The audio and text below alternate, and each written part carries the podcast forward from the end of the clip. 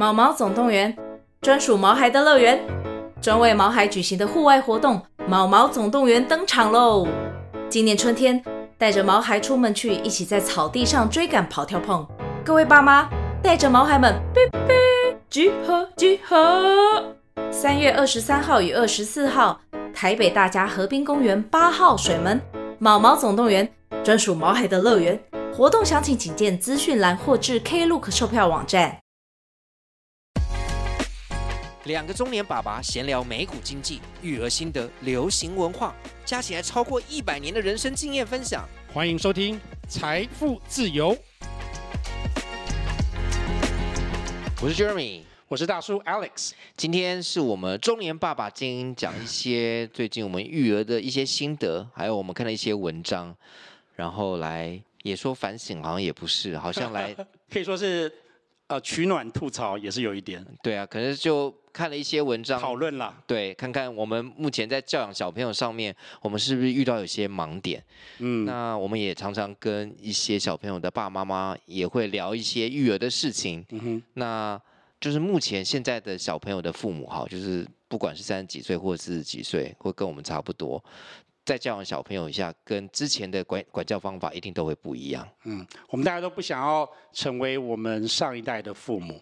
我记得我自己呀、就是在比较高压，然后啊常常嗯打打骂骂的情况之下长大。我自己觉得其实还蛮受到一些情绪上的创伤的，所以我从一开始就想要不要给小朋友这样子的环境。我们很多这样的年纪，好像当时我们父母也大部分是用这样的方式。可能每一个人有不同，我不是说会对每一个小朋友影响。可能大部分当当然父母可能在忙于工作，尤其在那个年代，那对于小朋友可能没有太多时间上面的照顾。对对，这个是可以理解的。打骂可能是比较方便的。然后大家都这样，我还记得那个时候我到国中的时候，如果说你考试没有满九十分，你少一分要打一下。嗯、所以那个时候还蛮流行的。对，那个体罚就是。很普遍了、呃，十分普遍，就是大家都是觉得 OK 的，没有人会觉得说，呃，爸爸妈妈打小孩是一一一件什么体罚或者是虐待的事情。当然现在不同了，现在就是不体罚。好，我们想要讲这一个主题的起源是上呃两周我们看到一一个在纽约杂志 New York Magazine 的文章，它的英文 title 是 The Rise of Accidentally Permissive Parent. Some moms and dads Who strive to be gentle parents unknowingly turned into stressed and indulgent ones。什么意思？就是不小心变成太溺爱的父母。很多想当温和父母的爸爸妈妈，不知不觉中变得又焦虑又过度宠孩子。那也就是说，现在的 parenting，大家就是有一个新的字。叫做 gentle parenting。gentle parenting，你可以翻成温和教养，或是温柔教养都可以，都可以。嗯哼，那这个是起源于怎么样呢？大家不希望我们刚刚讲的，在跟上一辈一样的教养小朋友，嗯、所以现在我们在呃教养小朋友的时候，小朋友任何的情绪上的反应，一些哭闹啊，会遇到一些事情，都会第一个先跟他说啊，请你自己试着讲出来。对，然后。发泄他的情绪是要有同理心，对，同理心这三个字，大家一直讲，一直讲，一直讲，然后感觉我们说，我们也是同意是是需要的，对，然后是为什么？为什么有发生这样的事情？有这样的情绪？嗯，是你生气了吗？为什么生气？试着安抚他，而不是说小孩子不要哭，男孩子不要哭之类的话，或者打三下。对，回去对，不要哭，多打几下就不会哭了。对，开玩笑。那会有这一篇这样的报道，也就是说，gentle parenting 是不是好像有一点点走了？太宽了，对，然后好像没有到真正，好像没有到真正的 parenting，好像如同是朋友一样，你爱怎么样就怎么样，对，然后已经不是真正在教养，而是放牛吃草。的感觉，所以我们想要讨论一下这个界限到底要怎么拉，因为有时候真的很模糊，每一个事情发生又不同，嗯、可能不能一厢情愿的说啊，就要该怎么做。这篇文章里面有讲了一段话，我我记忆很深刻。他就是说，我我这里翻成中文，gentle parenting 都是要教我们要尊重我们孩子的情绪，但是这个推到一个程度，这个 power dynamic 就是权力关系就完全反过来了。现在变成说孩子说了就算。嗯哼，很容易这样，就孩子要了什么，你是不是都给他？现在小朋友一定都很聪明，我想大家父母应该都知道，他会说我想要这个，或是我希望做到什么。父母觉得哦，在可以负担情况之下，当然就答应了。同时，我们从小孩子小的时候呢，就被灌输一个叫呃一个观一个新的观念说，其实小孩子还没有成年，但是你要把他当做一个成人，当做一个个人的个体，所以你不要跟他讲一些童言童语，然后你要尊重他的想法、他的情绪。他如果想要穿什么衣服，你应该让他有一定程度的自主权。嗯哼。但是给他这个自主权，是不是表示说就什么都没有管，完全没有规则、没有 boundary 呢？我觉得是现在很多父母很难拿捏的一个点。嗯哼，就像说他如果生气或者不舒服、不开心的话，你让他讲出来，有同理心，给他抱抱，让他深呼吸是没错的。但会不会有时候界限太超过了，养养成到他只要有这样情绪表现，他知道他可以予取予求，然后变成养出你一个很自大、很为所欲为的、很傲慢的小孩。这是里面文章上面有提到，就是他发觉上有这些问题。嗯哼，那为什么突然间有这个文章出现呢？这个的作者他讲两个近年来的现象，因为毕竟这个温和教养这个理论不是说一天两年或是一年两年，但是近两三年来有两个因素让它变得好像更加的严重。第一个就是疫情，在疫情当中，很多家长因为啊、呃、小孩子没有办法去上学，然后很多甚至上学是变成远距离，他们觉得好像小孩子的童年丧失了很多。例如，他们讲话或是学讲话，因为没有老师，因为没有大家都都戴着口罩，所以说讲的比较不是那么好。数学、语言都变得跟之前同年龄的小孩子有点跟不上。在这种情况之下，他们觉得说，哇，他们小孩子好可怜哦，会有爸妈一种想要呃补偿、弥补的心理，所以就想要给他最好的，让他最舒服的，不要受苦。但是同时，也不知不觉的中，好像。做了过度，然后开始宠坏了他们。那还有一点，就是在这个疫情过后，这些小朋友是不是都回去学校了？对，会发生什么样的事情？好像这些小朋友越来越没有所谓的 boundary 或规矩，没有 rules。因为在家可以予取予求，可以没大没小。在疫情的时候，虽然有些父母上班，可是有一些父母可以不用上班，在家工作。但如果在家工作要照顾他，他还要工作的话，那怎么办？就是尽量满足他的需求，他要什么就给他什么。对，如果他开始工作了，可能有些父母可能会找那些 nannies 啊，或是给一些亲朋好友帮忙带。亲朋好友帮忙带，就也是一样满足他的需求。他不会去帮你去教养嘛，他只要小朋友只要不要哭就好，对，不要哭就好，然后有吃到安全就好，可以健康的送回家。当这疫情过后慢慢回去到学校之后，少了。这些所谓的团体生活少了这些约束，少了一些老师本来该有的规范。回去之后，老师会发现越来越没有自己的规矩，越来越超过界限，好像要不到什么就可以自己大叫或是大吵大闹之类的。第二个原因是，这个作者说，近年来很多比较年轻的家长，他们是都都是从社交软体，尤其是 IG 一些网红，一些具有影响力的，他们所谓的 influencer。他们叫做 momfluencer，就是妈妈的网红，来学到一些育儿的方式。那这些妈妈网红通常都会用这种比较温和教养的方式来跟大家讲，这好像没什么问题嘛。那其实有两个问题，第一个问题是说他们不是专家，他们不是所谓的儿童心理学学生，然后他们也只是从他们自己的经验。那从自己的经验也不是说不好，问题是社交媒体给大家的形象跟我们看到的是。现实生活吗？我觉得不是。我觉得每一个人，你在 po 一个照片或者讲一段影片的时候，你都会把自己尽量的美好化，给大家呈现一个最好的一面。不知不觉中，大家就会觉得说：哇，是不是标准？正确的标准要像这个这一个 momfluencer、嗯、网红妈妈这样子优雅，这样子好好的、好声好气的。管教小孩才是正确的。我如果没有做到，表示我就不及格。对，这里面也有提到一些，嗯，在美国的一些网红妈妈。那这个文章我们会 po 在我们的叙述栏，所以大家有空可以去看一下。那把链接会放在下面。好，那这个文章呢，里面有，嗯，讲一些最近美国一些网红妈妈，她的意思是说，可以教教你的小孩，就不要跟人家说道歉。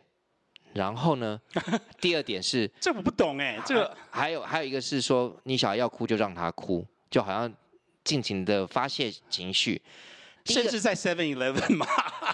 是第一点好了，就是不要让小孩道歉，他可能说的很简单，但他有这样的观念。嗯、那里面的下面的贴文跟留言其实蛮激烈的，就有些人说很对啊，好像不需要错误啊。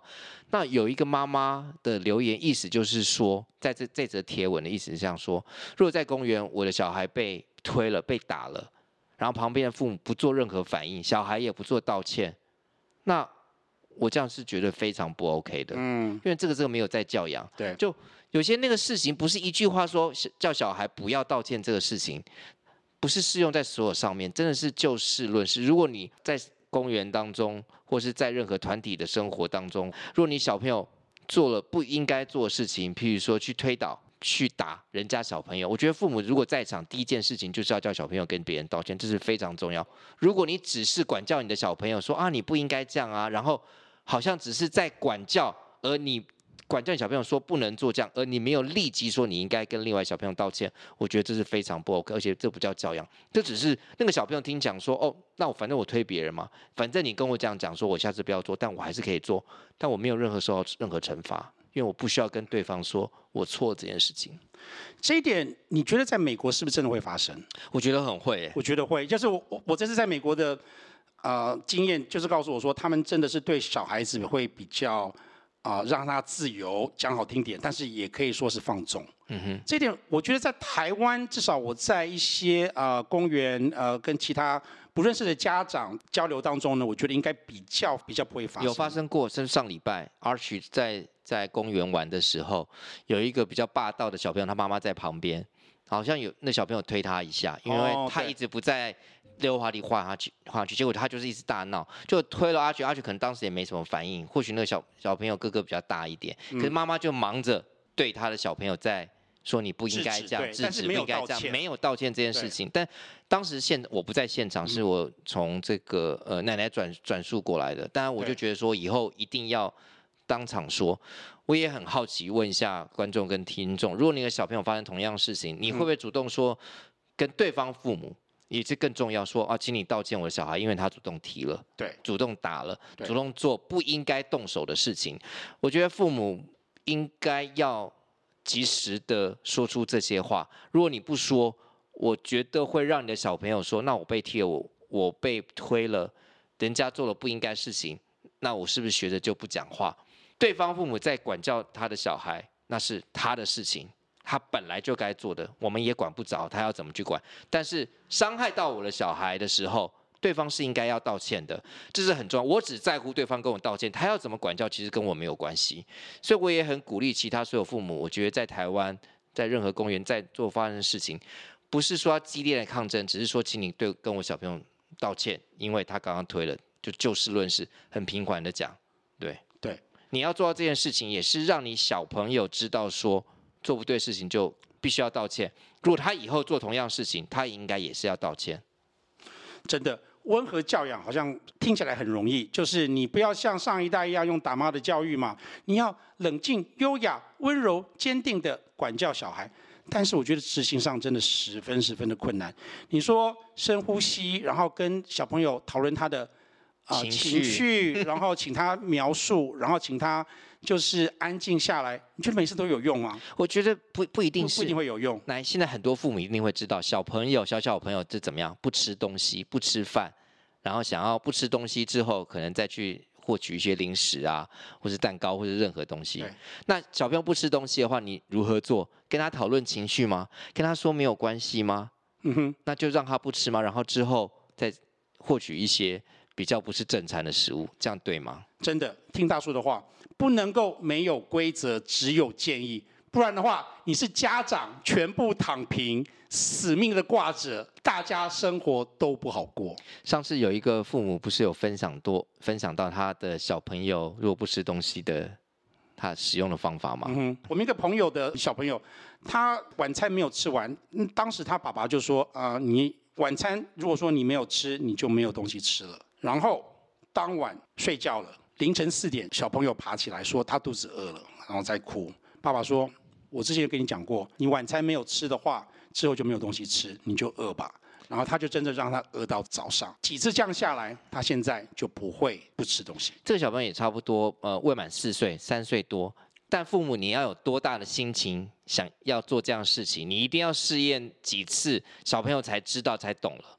对，当然你要负心脏要够大，因为你要觉得好像你真的很狠心，可是这也是要培养，就是不这样，好像做几次，小朋友永远都觉得无所谓，不知道，因为他永远在测试你的底线，没有错，他在测试你的 boundary，他只要过去了，那我就会再更进一步，没有错。我们也不是说好像就逼他吃啊，然后他不开心，我们也不开心，那很正常的也是跟他讲说，如果不吃，如果正餐不吃，那就没有其他东西，很多。温和教育都都说哦，你不要跟小孩子生气，你要跟他讲说你做事会有后果，没有错。常常大家会讲说你做事会有后果，但是老实讲，多少父母能够真正去执行？像我们刚刚讲的，你不吃的话，就是半夜清晨四点起来，你哭着说我肚子好饿，我肚子好饿，你也不给他吃东西。我觉得真正的执行，让他真正懂得什么是后果，我觉得是十分十分的困难的。一定要让他感受到，如果只是讲的话，是绝对没有效果的。对，那这样这个父母要很大的心呐、啊。我刚刚讲过，温和的家长跟纵容的家长的不同是什么？我觉得其实很难说。这篇文章有讲到说，他说在我们的研究当中，自称为温和的父母通常会注意到三件事。第一个，他们在冲突中会控制自己的情绪，就是不要生气，不要用很生气的出气的方式去跟小朋友回答。这这点我同意。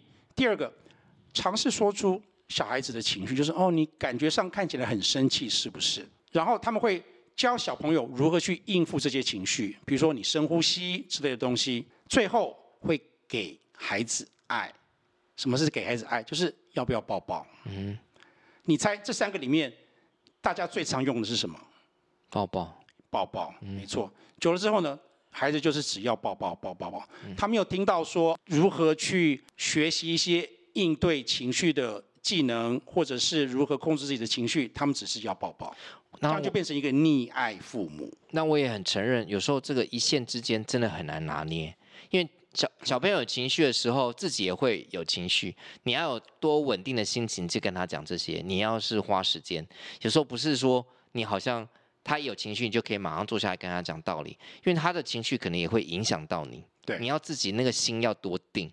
嗯哼，嗯，他如果只要抱那。你你会不报吗？嗯哼，对。可是后续可不可以让他知道说这件事情如果是做不对的，或是有什么后果的话，父母可以让他感受到吗？真的，如果你太纵容的话，你会容易养成一些小孩小孩子，他们觉得说世界就是绕着他为转，很自我中心的小孩子。你如果想要让小孩子完全没有任何人生上面的挫折，一切都是美好的，因为你可能感觉愧疚，或者是你想要像。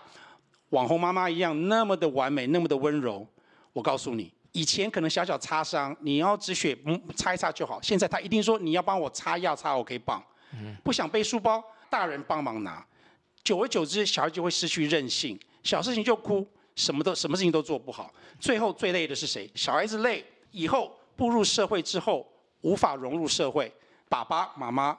大人也会累，每一个父母都不想要教出一个很自大、傲慢，然后没有同理心的人。嗯、但有时候那个界限当中，我觉得还是要拉一下。我们不敢说要好像应该要每一件事情要怎么做，因为每件事情都可能因为小孩的个性不同，因为情况的不同，都会有些改变。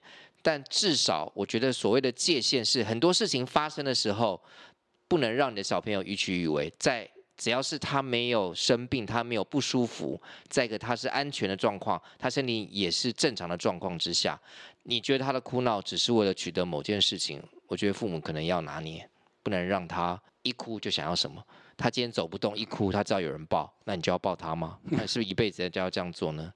他今天到任何的商店想要买这个玩具，他觉得哭哭坐在地上哭大闹，你是不是就会给他买呢？还是他每次这样做你都会屈服？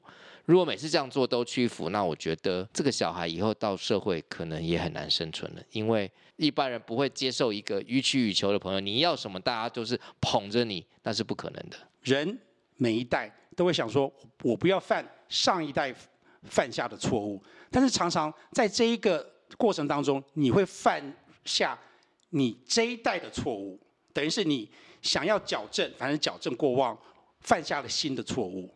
我觉得这个对我们来讲其实是还蛮符合的。很多现在的年轻家长，可能所谓的 X 世代或者是千禧年世代，三十到四十几岁的家长，他们不想要重复自己长大的时候的打骂教育，所以他们就想要有温和的教育。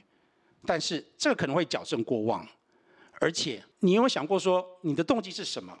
有时候家长自己的童年创伤也要先正视。像大叔 觉得自己有一点小小的创伤 哦，我的爸妈真的是十分伟大，对我很好。但是我觉得每一个故事都有不同的原因跟创伤。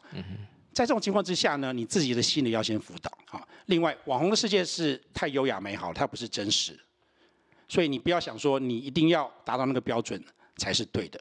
最后，我觉得父母家长应该对自己稍微放过一下，宽容一下，因为毕竟没有人之前是有当过爸爸妈妈的，嗯，而且也没有上过学校教你怎么去当爸爸妈妈，所以大家都是从零开始。尤其对一些人生胜利组，就是从小功课就很好，然后事业都很顺利，他们觉得说，哎，很多事情我只要努力，然后去做功课，我就可以达到我要的目标。但是常常我觉得育儿是没有一个所谓的正确答案。嗯，对父母来说，在这个文章里面有讲，最累的事情就是觉得说，任何事情或问题都有一个确的做法跟一个解决的方式，然后什么是对，什么是错的，大家就带着这个压力四处走动。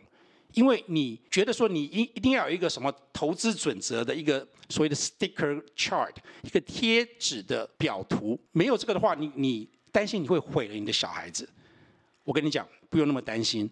我之前读过一个文章，他说育儿其实有很大的一个范围，只要你确认说他的身心都没有危险，然后他的发育任何都是正常的，你要怎么教导，其实。没有真正的黑白对错，你可以有很大很大的范围，你可以根据你自己的资源，还有你自己的能力、跟你的时间，跟小孩子因因材施教的性象去做你觉得最适合的教导。嗯，当然我也很鼓励一些所有学龄前的小朋友的爸爸妈妈，如果你觉得你很信任你的老师，其实也是可以把家里面或是学校以外发生的事情，任何的状况，你觉得不知道该怎么解决的时候，有时候可以跟老师讨论一下。嗯那有些老师的经验还蛮丰富的，有些老师他们在这些育儿上面也有很多嗯很好的经验，我觉得也可以试试看一下。我们在蒙特梭利教学方法的学校，其实我们很多事情都会跟老师讨讨论，老师也会很多建议，嗯，我觉得还蛮不错的。好，那你会是 gentle parenting 的 父母吗？你够温和吗？你觉得你是很温柔吗？你觉得你有界限吗？你觉得你可以打小手心？小朋友的父母吗？每个人都有嗯不同的这个教养方式。我们没有任何的 judgment，我们没有任何批判，但是想要分享一下我们最近看到，因为大家都想要教出这个活泼，然后有礼貌，然后在社会上做出一个很有同理心，也很有应对进退的小朋友。不要觉得自己一定要是成为完美的父母，觉得很重要，不然的话你会十分十分的焦虑，最后变成一个只想平躺什么都不做的。父母这样子也不好。好，今天这篇文章也是刚跟大家说过，我们会放在我们叙述栏有连结，如果有兴趣的朋友可以看一下。那另外也欢迎大家支持一下我们的 Podcast，在我们各大平台都可以留言或者追踪我们的 Instagram 徐大叔和 Jeremy，或者在 Instagram 打财富自由。那我们 YouTube 频道同名财富自由同步上线。那我们就下次再见了，Cheers，拜拜。